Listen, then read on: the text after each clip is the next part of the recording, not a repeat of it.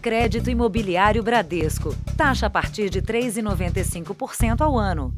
Olá, boa noite. Boa noite. Um helicóptero que era usado por uma das maiores lideranças do crime organizado brasileiro passará a ser utilizado pela Polícia Civil de São Paulo. O Jornal da Record teve acesso a esse equipamento com exclusividade. A bordo deste helicóptero, um dos criminosos brasileiros mais procurados cruzava o país e atravessava fronteiras para fechar negócios do crime organizado.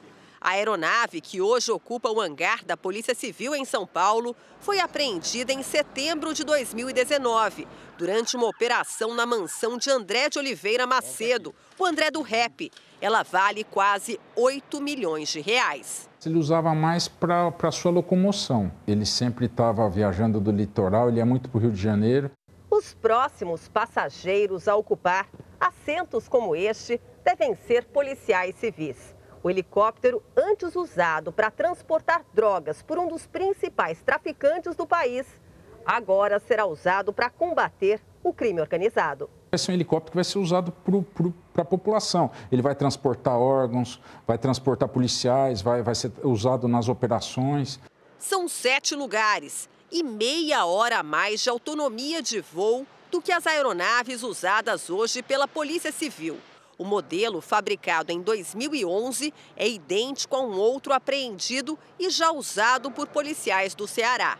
A aeronave cearense havia sido usada em um plano do crime organizado para assassinar o traficante Rogério Jeremias de Simone, o GG do Mangue.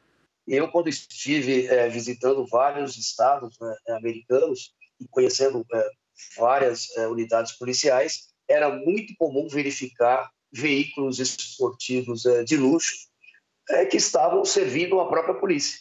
Né? É, inclusive, era como se fosse uma premiação. Né? O criminoso é procurado no Brasil e no exterior, após ser solto em outubro do ano passado, por uma decisão do ministro do Supremo Tribunal Federal, Marco Aurélio Melo. Tirando das organizações criminosas essa força financeira, né, esse poder econômico, você vai estar caminhando para combater e enfraquecer essa organização criminosa.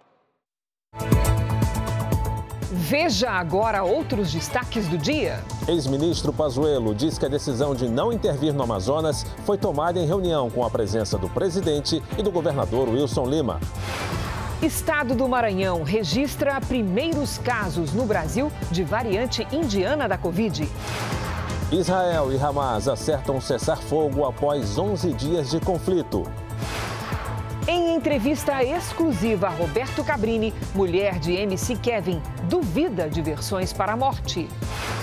E na série especial, vacinação a todo vapor garante o giro da economia no Reino Unido.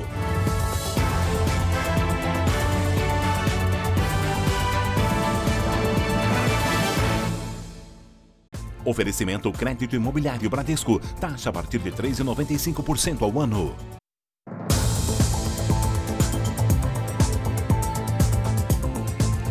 Hemorragia e traumatismo craniano. Essas foram as causas da morte de MC Kevin. O laudo do Instituto Médico Legal do Rio de Janeiro também mostra que o cantor sofreu 13 fraturas pelo corpo. Kevin estava na cidade para fazer um show e caiu da varanda do quinto andar do hotel onde ficou hospedado. Os últimos passos de MC Kevin na mira da polícia. Essas imagens foram feitas momentos antes da queda. O cantor e o amigo Vitor Elias Fontinelli, o MC VK, estão na varanda. Eles bebem e conversam normalmente. Meia hora depois, Kevin caiu do mesmo local. Segundo as testemunhas, ao tentar pular para o andar de baixo, MC Kevin sofreu hemorragia na cabeça, perfuração do pulmão e rompimento do fígado. O laudo do Instituto Médico Legal aponta hemorragia e traumatismo crânioencefálico como as causas da morte do cantor. O que matou foi a cabeça, né? foi o que atingiu a cabeça. Uma ação contundente. Por que ação contundente? Porque foi contra o solo. Ainda segundo a perícia, Kevin sofreu 13 fraturas no corpo. O nariz, o maxilar, a mandíbula e 10 costelas do lado esquerdo foram quebrados na queda. O documento também indica ferimentos nas axilas e nas coxas, que podem sugerir que Kevin tentou se segurar em algo antes de cair. As notas fiscais do quiosque e do quarto onde MC Kevin estava estão sendo analisadas pela polícia. Os investigadores querem saber quanto de bebida alcoólica foi consumida naquele dia. Uma das linhas de investigação é de que o uso de drogas tenha contribuído para a morte do cantor. O laudo da necropsia informa que o sangue do artista foi recolhido para exames. O resultado deve sair na primeira semana de junho. O uso de uma droga sintética foi relatado nos depoimentos dados à polícia. Não foi a primeira vez. Em agosto do ano passado, MC Kevin foi pego com cocaína em uma blitz em Angra dos Reis, na Costa Verde do Rio de Janeiro. Na época, o cantor assinou de próprio punho uma declaração de posse da droga. Ele foi liberado e ficou de se apresentar à justiça. Hoje, a boate na zona norte do Rio, onde MC Kevin fez a última apresentação, foi interditada pela prefeitura. O evento clandestino não seguia as regras de prevenção à Covid-19. Uma multa de 14 mil reais também foi aplicada. Ainda hoje no Jornal da Record, as dúvidas da viúva do MC Kevin sobre a investigação. Ela falou ao jornalista Roberto Cabrini. Um levantamento feito nos últimos três anos mostra que uma das principais infrações de trânsito no Brasil é o uso do celular pelos motoristas enquanto dirigem. Essa prática é tão comum e perigosa que traz um dado ainda mais preocupante. Celular ao volante já é a terceira causa de acidentes no país. Pouca gente admite, mas não faltam flagrantes por aí. A pessoa conta com o farol aberto, né? De repente vem embalado e não vê o cara parado. Já aconteceu até com pessoa de me fechar, tá com o celular na mão falando. Aplicativos de trânsito, ligações, mensagens, redes sociais. A internet à mão fez crescer o número de motoristas que dirigem e usam o celular ao mesmo tempo. Um hábito que, segundo especialistas, aumenta o risco de acidentes em 400%. E quando em alta velocidade, então, traz consequências ainda mais graves. Isso faz com que você perca né, o controle do veículo é, e se compara praticamente a uma pessoa que esteja embriagada. O motorista está conduzindo e mexendo no celular ao mesmo tempo, hoje é a terceira maior causa de acidente de trânsito do país. Dados oficiais do Detran só comprovam o que a gente já observa nas ruas. Falar ao celular enquanto dirige é uma infração frequente. Só em São Paulo, mais de 7% das multas são aplicadas exatamente por esse motivo. E em outros estados do país, essa realidade não é muito diferente. O uso do celular ao volante é a quinta contravenção mais recorrente em todo o Brasil e pode provocar acidentes como esse, registrado no último domingo em Belo Horizonte. O motorista perdeu o controle do veículo, bateu num carro estacionado na rua e capotou. Tudo porque se distraiu com o celular.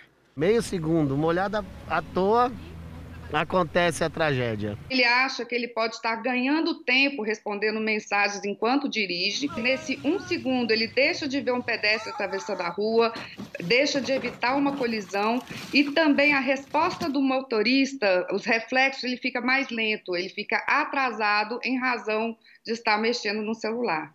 Para a especialista, não bastam a multa alta e os pontos na carteira. É preciso investir na conscientização dos motoristas desde cedo. A melhor forma de coibir é através de campanhas educativas do Estado. Foi apresentado hoje o primeiro lote da vacina russa Sputnik V, produzida em uma farmacêutica brasileira. Mas como o imunizante não tem a aprovação da Anvisa, as doses não vão ficar no país. Vacinas envasadas e embaladas no Brasil com rótulo em espanhol. É que nenhuma das 100 mil doses vai ficar por aqui. Todas serão exportadas para outros países, principalmente da América Latina, mas ainda não tem destino certo. Nós vamos aguardar agora o recebimento desse plano de produção e começamos a sequenciar as nossas produções até atingir a capacidade de 8 milhões de unidades mês. A Sputnik V foi desenvolvida pelo Gamaleya, Instituto Público da Rússia. Os ingredientes ativos vieram para a fábrica da farmacêutica União Química, em Guarulhos, na Grande São Paulo. A indústria é a representante da vacina no Brasil. Todas as doses já foram envasadas e agora amostras da vacina estão sendo analisadas aqui no laboratório da empresa para checar a eficácia e a segurança do imunizante. Depois dessa verificação, que também é feita nos laboratórios de Moscou, a vacina pode ser distribuída. O uso da Sputnik foi aprovado em 67 países, entre eles Argentina, Paraguai e Venezuela. No Brasil, ainda não.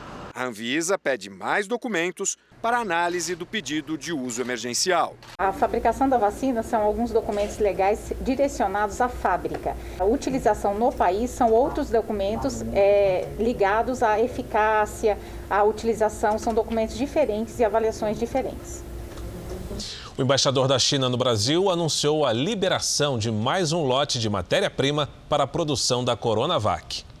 O anúncio foi feito depois de uma reunião em São Paulo com representantes do Fórum dos Governadores. Yang Wanming anunciou a chegada de 3 mil litros da matéria-prima para a próxima terça-feira. Com isso, será possível produzir 16 milhões e 600 mil doses da Coronavac. O diplomata disse que não haverá obstáculos políticos na liberação dos insumos. O Brasil confirmou o primeiro caso de Covid-19 provocado pela variante que surgiu na Índia. A nova cepa foi identificada em seis tripulantes de um navio que saiu da África do Sul e está no Maranhão. Um dos infectados com a nova variante está internado neste hospital em São Luís desde a semana passada. Ele e os outros cinco indianos que estão doentes são tripulantes de um navio de bandeira de Hong Kong ancorado em alto mar com cerca de 100 pessoas em quarentena. O governo do Maranhão diz ter comunicado ao Ministério da Saúde sobre a situação. A Vigilância Sanitária Estadual notificou a empresa responsável pela embarcação quanto à proibição do navio atracar na área portuária. O Jornal da Record traz agora os números da pandemia. Segundo o Ministério da Saúde, o país tem mais de 15 milhões 894 mil casos da Covid-19. São mais de 444 mil mortos. Foram 2.403 registros de óbitos nas últimas 24 horas. Também entre ontem e hoje, 55 mil pessoas se recuperaram. E no total, já são mais de 14 milhões 385 mil pacientes curados e mais de 1 milhão e 64 mil seguem em acompanhamento. A Universidade Federal de Minas Gerais desenvolveu mais uma possibilidade de teste para a detecção de anticorpos da Covid-19 e ele é feito pela urina. Vinícius foi corajoso o suficiente para seguir a carreira de policial, mas quando se trata de agulha. Eu fico bem ansioso ali, bem é, suando frio, essas coisas assim, porque, nossa, Deus, é, péssimo. Hoje no Brasil existem dois tipos de exames relacionados ao coronavírus. O PCR, que é aquele feito pelo nariz para saber se a pessoa está infectada, e o de sangue, que detecta anticorpos, mas que exige a tão temida agulha. Só que agora pode ser diferente. Cientistas acabam de anunciar que o mesmo teste também poderá ser feito com urina. A boa notícia vem da Universidade Federal de Minas Gerais. A ideia já foi patenteada e o resultado do exame pode sair em até um dia. Agora, os cientistas buscam parceiros na iniciativa privada para colocar a novidade no mercado. A eficácia do exame, inédito no mundo, segundo os pesquisadores, já estaria comprovada. A gente identificou que existem os anticorpos na urina, né? Então, a técnica utilizada é similar àquela técnica utilizada para o soro. Brasileiros como o Vinícius torcem pelo projeto. Muito mais simples, o resultado vai vir o mesmo, né? É bem melhor, com certeza. A Organização Mundial de Saúde concluiu que todas as vacinas aprovadas para uso na Europa são eficazes contra as variantes do coronavírus. Estão nessa lista dois imunizantes usados no Brasil, Pfizer e AstraZeneca Oxford. O diretor regional da OMS na Europa comparou a vacina a uma luz no fim do túnel, mas alertou que não podemos nos cegar pela luz. Hans Klug lembra que só na Europa o vírus fez cerca de 1 milhão e 200 mil vítimas, o equivalente à região metropolitana de Bruxelas, capital da Bélgica. As vacinas aprovadas na Europa e que passam a ser consideradas eficazes contra as mutações são as da Pfizer, AstraZeneca Oxford, essas duas já aplicadas no Brasil, além dos imunizantes da Moderna e da Janssen. A boa notícia traz ainda mais alívio para um continente que, depois dos atrasos, alcançou a marca de 40% da população vacinada. Segundo a OMS, o avanço nas campanhas de imunização aqui na Europa já provoca queda nos números da Covid-19. Em todo o continente, no último mês, a redução nos registros de mortes e novos casos foi de cerca de 60%. Israel e o grupo Hamas chegaram a um acordo de cessar fogo que deve interromper a partir desta madrugada os ataques de lado a lado. Hoje foi o 11º dia de confrontos. Mais de 240 pessoas morreram desde o início dos bombardeios. A correspondente Bianca Zanini tem os detalhes. O acordo de cessar-fogo foi anunciado por uma fonte de segurança do Egito. O país tem intermediado as negociações entre Israel e o Hamas, grupo terrorista que controla a faixa de Gaza. O anúncio acontece no 11º dia de confrontos entre as duas partes. Israel afirmou que vai suspender imediatamente o lançamento de mísseis. Mas, se o Hamas continuar com os disparos, a trégua será cancelada. O cessar-fogo vem após autoridades internacionais apelarem pelo fim das hostilidades, incluindo o secretário-geral da ONU, que discursou hoje em uma Assembleia Geral da organização. Um alto integrante do Hamas confirmou às agências de notícias que o cessar-fogo seria mútuo e simultâneo. De Tel Aviv, Bianca Zanini. Veja a seguir: presidente Bolsonaro pretende aumentar o valor do Bolsa Família. E na série especial, o Reino Unido dá exemplo de superação na pandemia.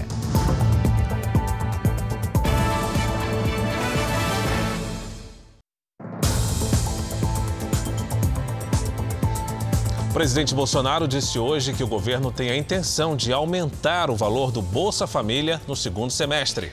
Foi durante a inauguração de uma ponte no Nordeste.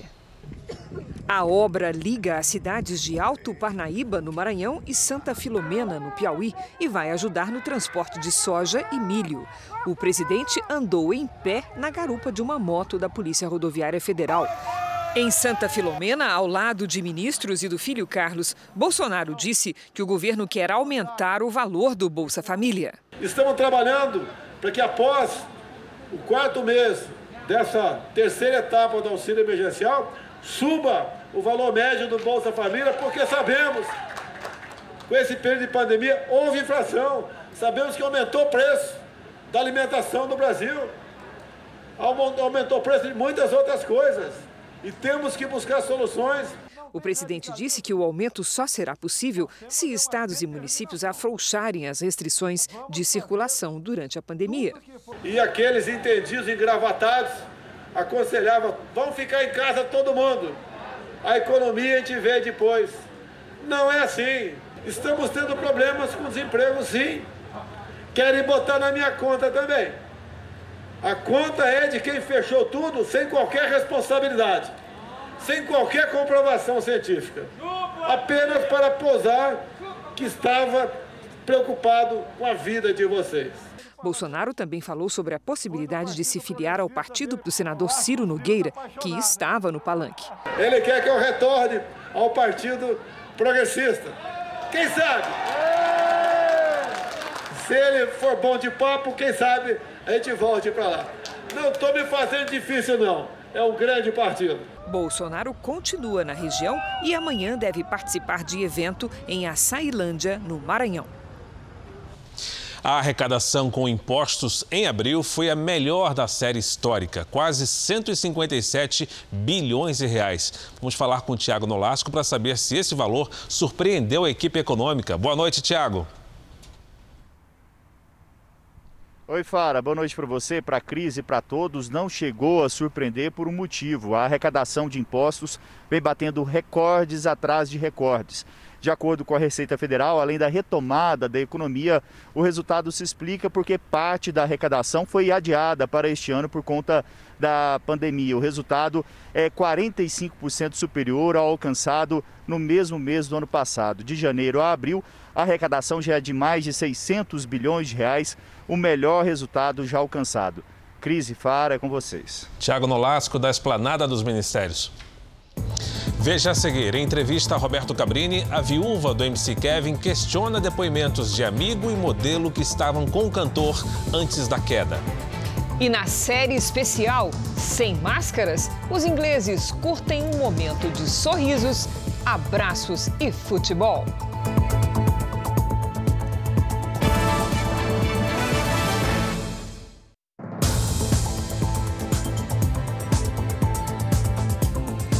Deolane Bezerra, viúva de MC Kevin, falou pela primeira vez à televisão sobre a morte do cantor. Em uma entrevista exclusiva ao jornalista Roberto Cabrini, ela questiona a versão dos fatos apresentada pelas pessoas que estavam com Kevin no momento da queda. Jonathan Augusto Cruz é testemunha fundamental na investigação que apura a morte de MC Kevin. Em algum momento, ele esteve no quarto de onde o fanqueiro caiu mas, segundo ele, não na hora do acidente. Hoje ele anunciou a contratação de um advogado para acompanhar o caso.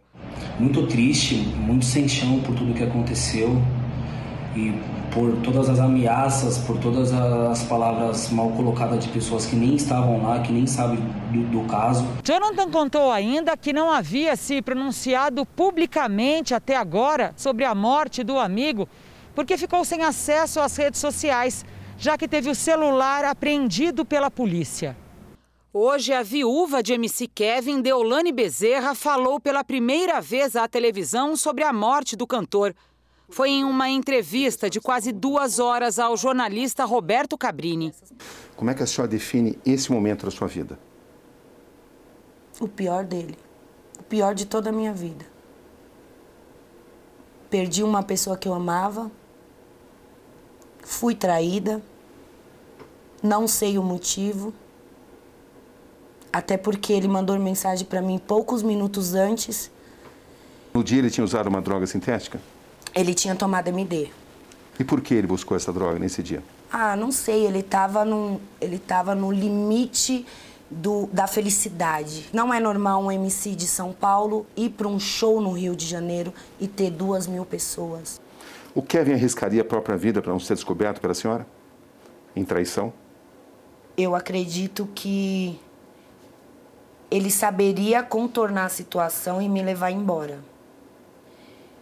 Eu não acredito que ele pularia dali é, sem um estímulo, sem alguém falando algo. E do jeito que é relatado nos depoimentos, não, não tem nada que mostre, foi por isso. A senhora em algum momento recebeu alguma informação de que o seu marido a estava traindo em um apartamento no quinto andar? Em nenhum momento, eu estava dormindo. Na entrevista, ela também falou sobre o encontro com a modelo Bianca Domingues, com quem MC Kevin teria se relacionado momentos antes de morrer. Como foi exatamente esse seu encontro com Bianca Domingues? Eu só vi ela no segundo dia do depoimento na delegacia. Houve uma discussão? Eu dei um tapa na cara dela porque eu vi ela e o VK cochichando. E ela falava, ele queria me beijar e eu não queria. Na verdade, eu queria bater no Vitor, só que como eu vi ela fazendo isso, eu dei um tapa na cara dela e minhas irmãs me retiraram do local. VK é Vitor Fontinelli, amigo de MC Kevin, que também estava no quarto e também teria se relacionado com Bianca Domingues. Qual foi a sua conclusão? Eu não sei. Porque o VK e ela chega junto à delegacia, eles estão juntos ali cochichando, só eles podem falar o que aconteceu. A senhora quer dizer que eles estariam combinando depoimentos? Eu acho que houve algo ali. Qual é a sua suspeita? Houve briga, porque o VK usou a camisinha e ele queria apagar o suposto programa. A senhora está querendo dizer que essa explicação de que ele teria temor de ser surpreendido pela senhora é, talvez possa ser apenas uma fachada? ou alguém assustou ele sem eu estar procurando. Como Porque assim? o primeiro depoimento o delegado fala que tinha alguém batendo na porta do quarto. A Bianca fala que quando estava desesperada no, no- na varanda, que o Kevin tinha se jogado, o Jonathan estava lá. Aí ele desceu, ela ficou 10 minutos no quarto guardando os pertences dela. Porra, o cara se jogou, eu não ficaria dentro de um quarto. 10 minutos, recolhendo pertences e descer descalça. E outra, ela fala que Jonathan estava ali no quarto. Jonathan fala que só encontrou Bianca embaixo do prédio, que ele não subiu o quarto depois que ele saiu definitivamente. A senhora encontra mentiras ou omissões nesses depoimentos? Mentiras. 150 tabletes de cocaína foram encontrados dentro de um helicóptero no interior de São Paulo. Uma equipe da Polícia Militar Rodoviária estava em patrulhamento quando recebeu a informação de que uma aeronave pousou no meio de um canavial. O helicóptero foi achado e, durante vistoria, os tabletes de cocaína foram encontrados. A polícia segue à procura dos traficantes. Um esquema de fraude tributária pode ter desviado milhões de reais da Confederação Brasileira de Vôlei. Um ex-dirigente da entidade foi alvo de uma operação do Ministério Público e da Polícia Civil do Rio de Janeiro.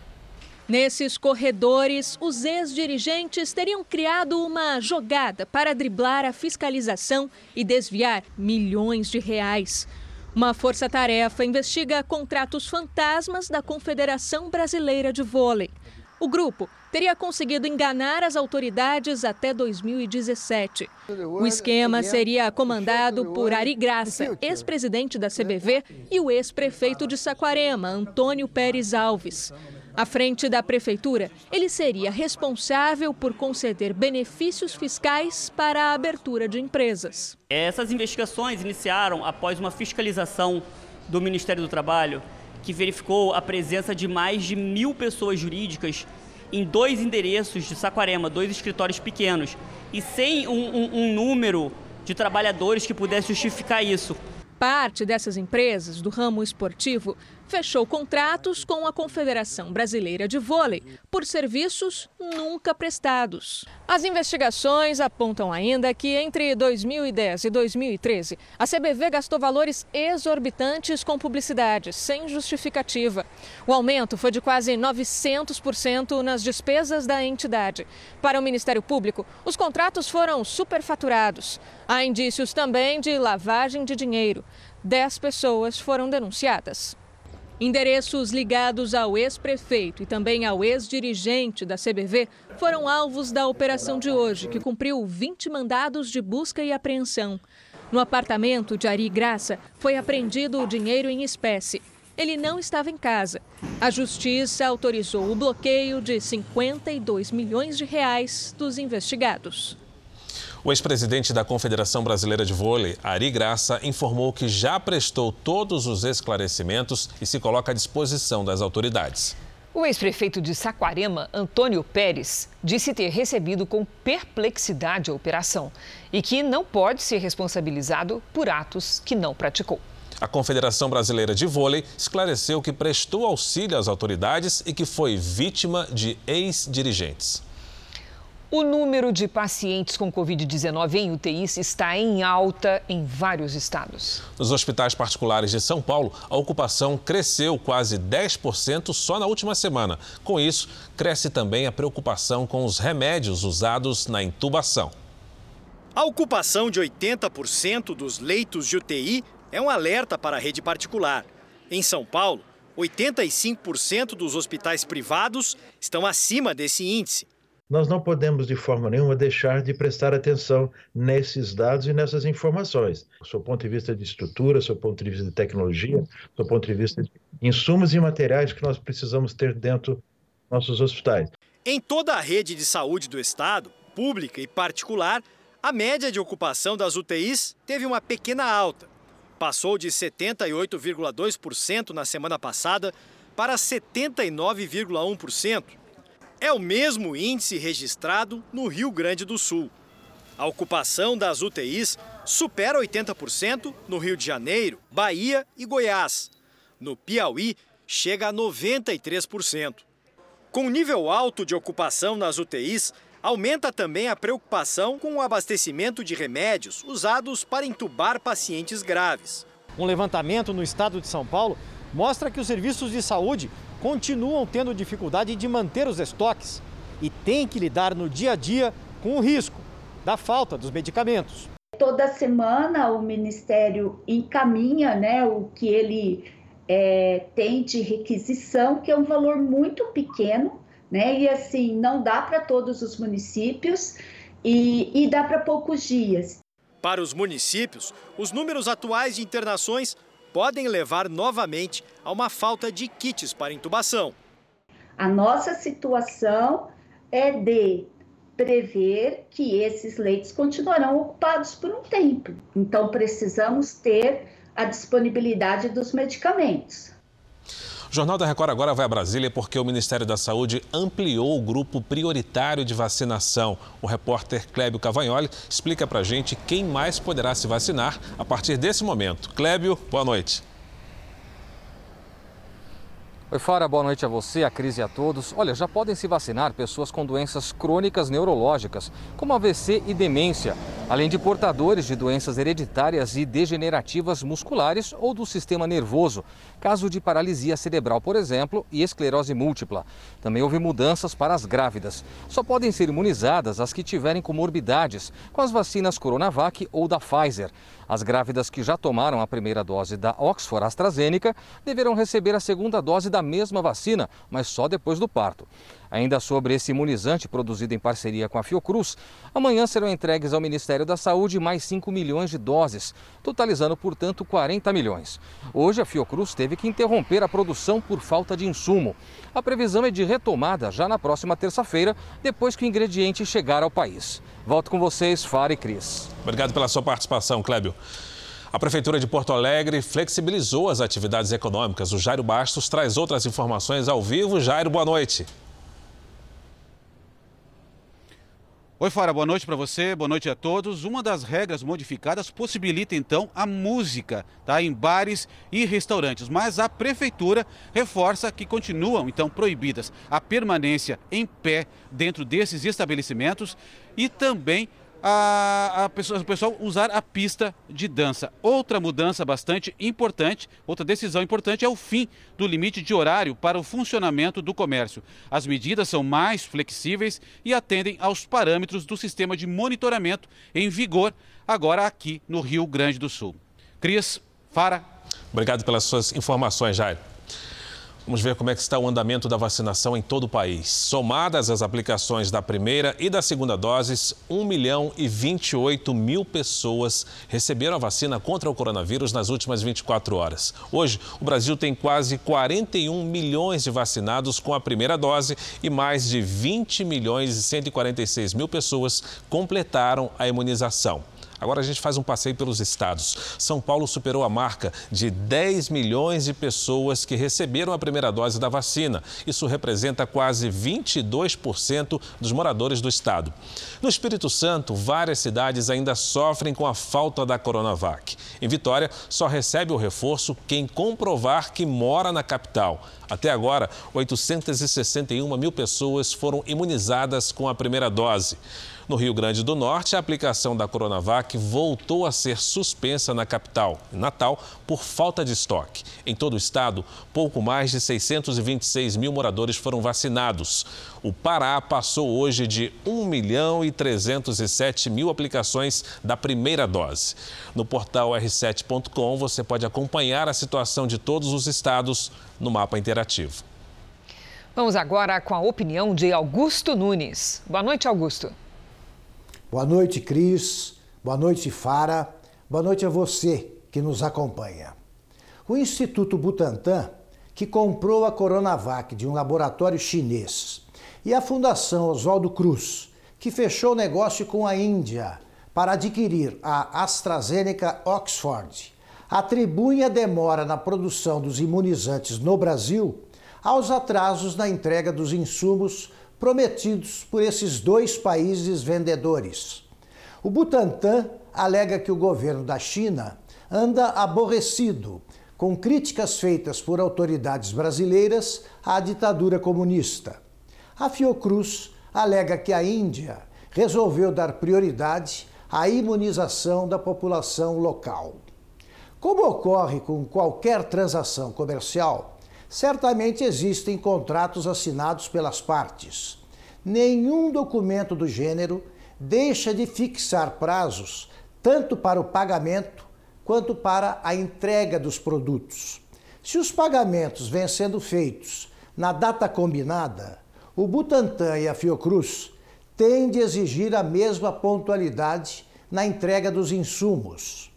A menos que exista no contrato alguma cláusula estabelecendo que, enquanto durar a pandemia, vendedores de vacinas e insumos podem revogar o calendário gregoriano. Previsão do tempo.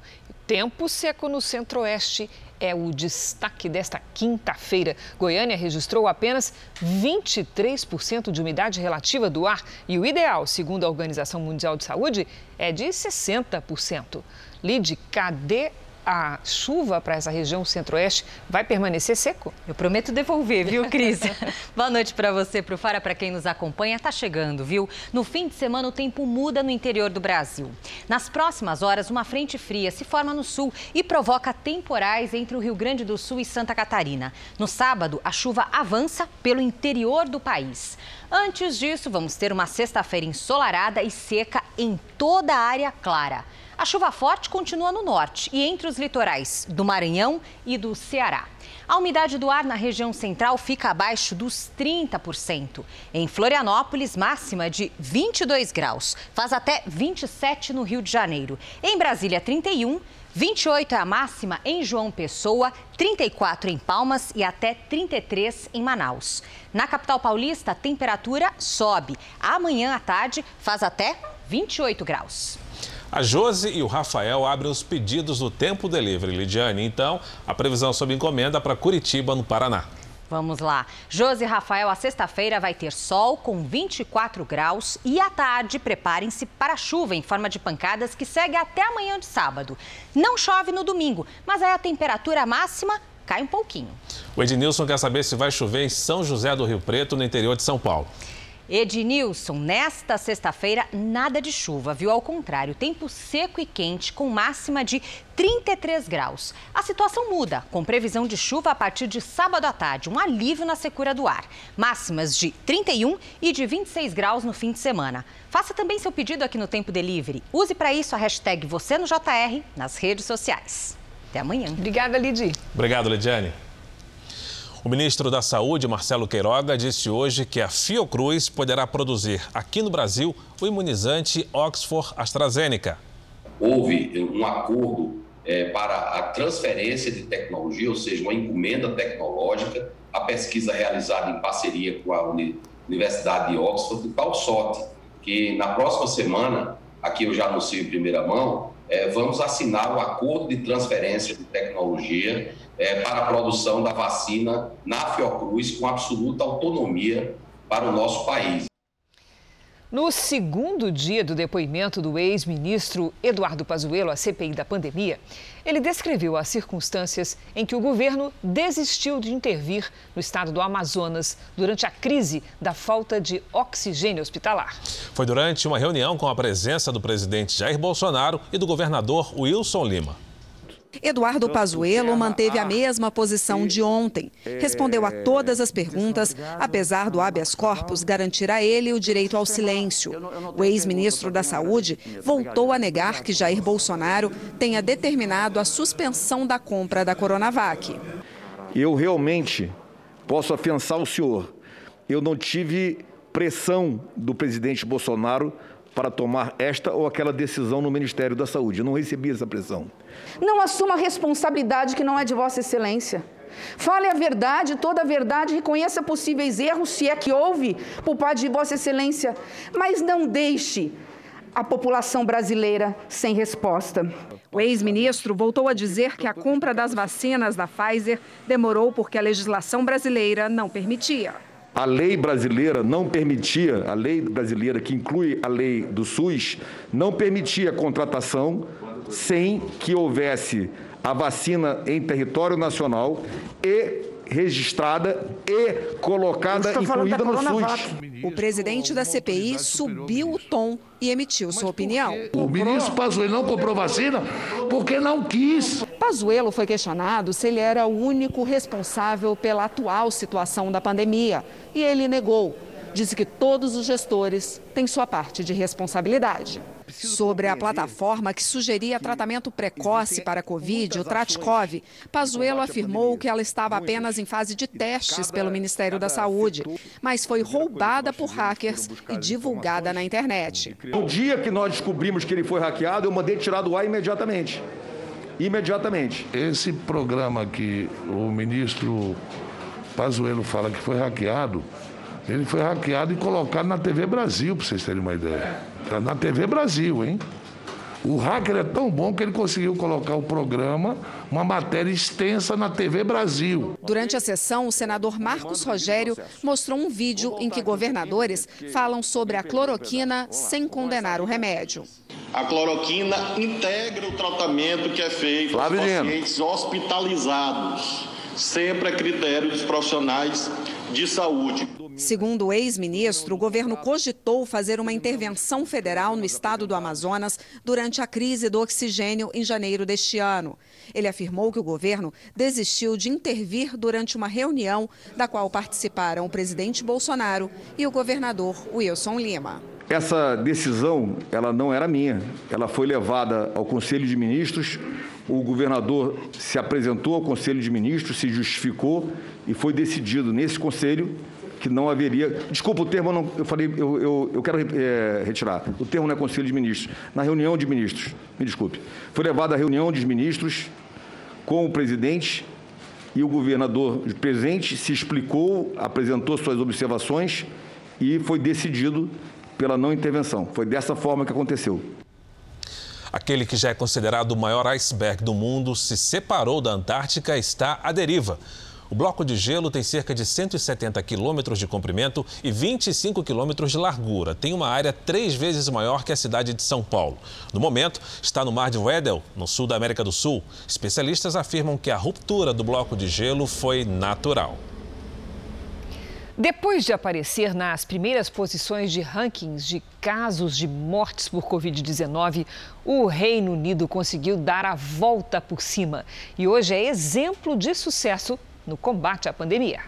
Com mais da metade da população vacinada, os ingleses agora desfrutam de uma rotina cada vez mais perto do normal. Abraços e sorrisos estão de volta.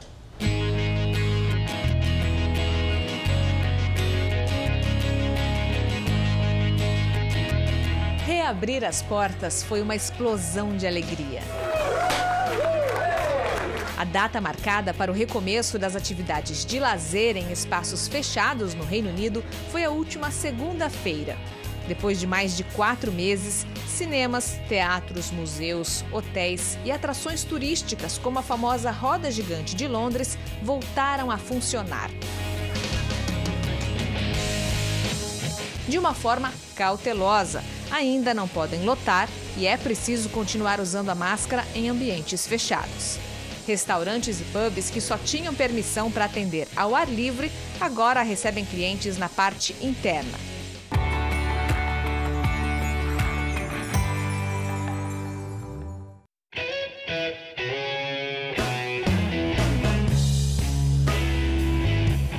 Antes de entrar num restaurante ou num pub, é preciso fazer um check-in com o aplicativo do NHS, que é o Sistema Público de Saúde daqui. Eu estou registrando a minha presença. Se por acaso alguém que esteve nesse pub no mesmo dia que eu testar positivo e tiver coronavírus, eu vou receber uma notificação no meu celular avisando da possibilidade de eu ter tido contato com alguém infectado. E aí eu vou precisar fazer o teste também. Os pubs fecharam as portas em meados de dezembro. Esse aqui tem até um restinho de decoração natalina que esqueceram de tirar. It feels different, it feels good. É muito bom não ficar lá fora na chuva. Estou feliz de estar no pub depois de tantos meses. After so many months. So yeah, I'm happy for it. Desde o começo da pandemia, mais de 150 mil pessoas morreram por causa da Covid-19 no Reino Unido. Cada coração desenhado nesse memorial à beira do rio Tamisa homenageia uma vítima. Para diminuir o número de casos e evitar mais mortes, o governo impôs regras rígidas pela terceira vez no comecinho deste ano. E o caminho para uma rotina sem restrições vem sendo percorrido aos poucos encontramos uma família brasileira passeando com amigos e curtindo a reabertura do país na Oxford Street, uma das maiores ruas comerciais do mundo. Sensação de liberdade, sensação muito boa, gente. Quando reabriu, que eu entrei, era tipo, meu Deus, uma loja tá aberta, tipo, entendeu? Então foi muito legal. Dá pra ver até o, o sorriso no, nos rostos das pessoas, é muito maravilhoso. É mesmo. E esse sorriso é facilmente notado em espaços ao ar livre, como a feirinha da Portobello Road, no bairro de Notting Hill. O uso de máscaras não é obrigatório nas ruas, só em espaços fechados e dentro do transporte público. Essa região costuma ficar abarrotada de gente, mas por enquanto o país está fechado para o turismo. Só pode entrar quem for britânico ou tiver residência tá gostoso. Você consegue entrar, curtir e tá tendo dando aquela sensação de Além da testagem em massa, o governo tem feito uma boa campanha de vacinação. Neste momento, a vacina é oferecida para quem tem acima de 34 anos. Parte do espaço do Museu de Ciência de Londres se tornou um grande centro de imunização. Foi lá que consegui marcar horário e tomei minha primeira dose. Esse mesmo museu reabriu para o público com uma exposição sobre a história da medicina. A curadora Natasha McEnroe me mostrou uma área toda dedicada à pandemia. A primeira vacina contra a Covid-19 foi dada aqui no Reino Unido no dia 8 de dezembro de 2020. A imagem da britânica Margaret Keaning, de 91 anos, sendo a primeira pessoa do mundo a ser imunizada, foi histórica. E o potinho que carregava aquela dose agora faz parte da coleção do museu. Natasha conta que o público pode aprender sobre a imunização e lembra que a vacina é um dos maiores sucessos da ciência, que já salvou e continua salvando milhões de vidas todos os anos. O resultado das medidas adotadas por aqui e o avanço da vacinação permitem que as pessoas voltem a fazer as atividades que mais gostam. Ir a partidas de futebol, sem dúvida, está nessa lista. Sábado passado foi dia. A final da Copa da Inglaterra aconteceu no estádio de Wembley, que tem capacidade para 90 mil pessoas. Mas por causa da pandemia, o público teve que ser reduzido para 22 mil, o equivalente a 25% da capacidade do estádio. E todo mundo teve que mostrar um teste negativo de Covid-19 para poder ver o jogo. Estou encantada em voltar para o estádio, diz essa torcedora. O dia está lindo e acho que o jogo será maravilhoso para os dois clubes. Esse garotinho confessa que ver o jogo ao vivo é muito melhor do que pela telinha. Não parece de verdade quando é na TV.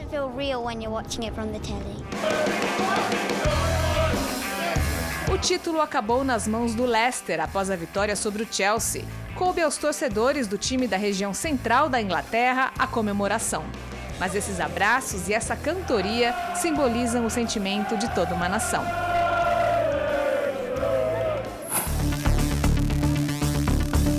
Nenhum país do mundo vacinou mais do que Israel. São 80% da população com mais de 16 anos com duas doses aplicadas. Já faz mais de um mês que eu dei a notícia da liberação para o uso de máscaras por aqui. E a partir de agora, quem está ao ar livre pode deixar de usar a máscara, um dos maiores símbolos dessa pandemia. Neste momento, os israelenses voltam as atenções para o conflito com Hamas, grupo terrorista que lança mísseis para o lado de cá da fronteira e gera operações do exército de Israel na faixa de Gaza. Mas até a semana passada, a população celebrava a vitória contra o inimigo número um do mundo hoje, o coronavírus. O retorno à normalidade foi possível pela rapidez e eficácia da vacinação após um ano de medidas restritivas de circulação e distanciamento social. A vida aqui fora voltou a acontecer em março, com atividades culturais, noturnas e religiosas liberadas. O país implementou o uso do passaporte verde, um certificado de vacinação garantindo acesso a academias, restaurantes, hotéis e lugares de oração com segurança. Enquanto os supermercados ficaram abertos, as feiras livres de Israel foram obrigadas a fechar durante quase toda a pandemia. O Mercado Carmel aqui em Tel Aviv é um dos pontos mais populares da cidade. Vende de tudo. Tem fruta, tem chapéu, tem temperos, tem até pastas e comidas locais. Para Ludmilla, a lição mais importante da pandemia é que temos que viver no presente porque nunca se sabe o que pode acontecer amanhã.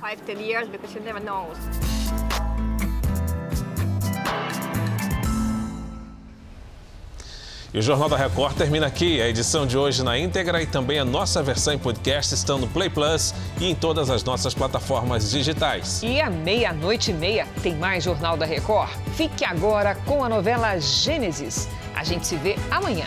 Até lá. Excelente noite para você e até amanhã.